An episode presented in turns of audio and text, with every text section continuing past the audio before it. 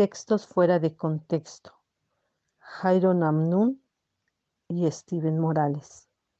Capítulo 7. Instruye al niño en su camino y no se apartará de él. José Mercado. Instruye al niño en el camino que debe andar y aun cuando sea viejo no se apartará de él. Proverbios capítulo 22, verso 6. La gran mayoría de los padres cristianos tienen el clamor en su corazón de que sus hijos sirvan a Dios. Con buenas intenciones, muchos padres se aferran a este texto de Proverbios con la esperanza de ver a sus hijos crecer y que puedan permanecer en la senda de la justicia. Toman este verso como un ancla que les da esperanza en momentos de dificultad.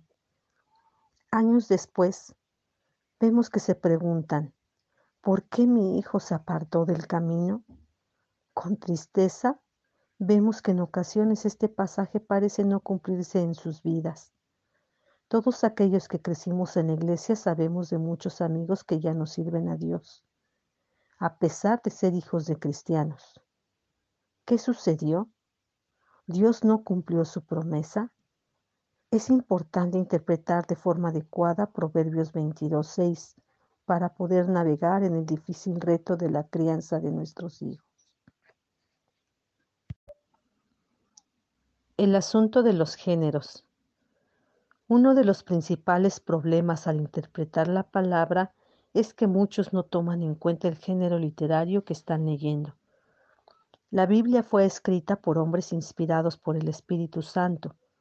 Esto no quiere decir que era necesariamente un dictado de Dios pues él usó las personalidades, experiencias y vidas de cada uno de los escritores para comunicar la verdad de su plan de redención. De esta forma, Dios decidió compartir su palabra completamente inspirada por él, a la vez que utilizó los géneros literarios para ayudarnos a interpretar el mensaje que cada pasaje quiere transmitirnos. Cuando lees un libro que comienza diciendo, Érase una vez. Sabes que lo que estás a punto de leer es un cuento de hadas.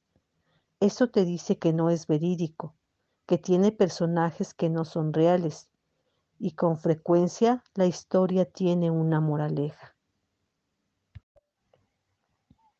De la misma forma, cada género de la Biblia nos comparte claves para ayudarnos a interpretar el mensaje que está comunicando. Si queremos ser fieles a ese mensaje original inspirado por Dios, debemos tomar en cuenta el género literario. En el caso del libro de los Proverbios, muchas veces las personas lo toman como un manual de promesas, como acontecimientos que siempre deben suceder. No obstante, el mismo libro nos dice cómo debe ser usado. Los Proverbios de Salomón hijo de David, rey de Israel, para aprender sabiduría e instrucción, para discernir dichos profundos, para recibir instrucción en sabia conducta, justicia, juicio y equidad, para dar a los simples prudencia y a los jóvenes conocimiento y discreción. El sabio oirá y crecerá en conocimiento y el inteligente adquirirá habilidad para entender proverbio y metáfora, las palabras de los sabios y sus enigmas. Proverbios capítulo 1, versos 1 al 6. Podemos ver que Salomón nos dice cómo usar este libro. Nos da la llave hermenéutica. Es para crecer en sabiduría y para actuar con prudencia en ningún momento afirma que es un libro de promesas que Dios va a cumplir. Proverbios está lleno de consejos que, si los aplicamos, usualmente tienen el resultado esperado. El empleo de la palabra usualmente quiere decir que no siempre se va a cumplir, y este es el caso con el pasaje que estamos viendo. Aprender de la instrucción. Entonces, sí, enseña al niño el camino en que debe andar, no es una promesa, sino un verso que comparte sabiduría, ¿Qué debemos aprender de él? Este pasaje debe llevarnos a reflexionar sobre la pregunta, ¿cómo instruyo a mis hijos en el camino de Dios? Durante mucho tiempo los padres han pensado que la respuesta es nada más que llevar a los hijos a la iglesia. No importa cómo lo hagamos, con tal de cumplir con ese objetivo. De ahí en adelante les dejamos al pastor y a sus miembros que lo instruyan por nosotros. Esta no es una forma bíblica de instruir a nuestros hijos. Aunque la comunidad de creyentes tienen el rol de ayudarnos a educarlos en el temor de Dios, la responsabilidad de la instrucción recae en los padres. En lo personal, creo en la teología bíblica llamada teología del pacto. Sin entrar en detalles, considero que la disposición de Dios es salvar a los hijos de creyentes que están en el pacto, y esta disposición es evidente al nacer ellos en una familia de creyentes. Nuestra esperanza nunca está en cómo nosotros instruimos a nuestros hijos, sino que debe estar en un Dios soberano que es el único que puede dar vida a un corazón muerto. Nosotros no tenemos que cargar el peso de que la salvación de los hijos depende de nosotros. Dios nos salvó a nosotros y de esa misma forma puede salvar a nuestros hijos. A la vez, Dios usa a los padres como medio de gracia para que la verdad del Evangelio sea predicada y modelada en los hijos y les dé la salvación.